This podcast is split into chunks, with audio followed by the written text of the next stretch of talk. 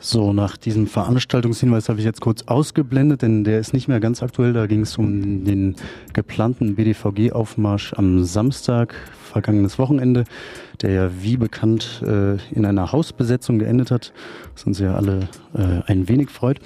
Heute aber wie am Freitag im Morgenrad äh, Morgenmagazin versprochen, ähm, geht es nicht mehr um BDVG, sondern um die Studentenproteste äh, in Freiburg. Wie wahrscheinlich die meisten von euch wissen, ähm, gab und gibt es ja Studentenproteste bundes- und europaweit. Und ähm, darum soll es eben auch heute geben. Hier im Studio begrüße ich jetzt ganz herzlich ähm,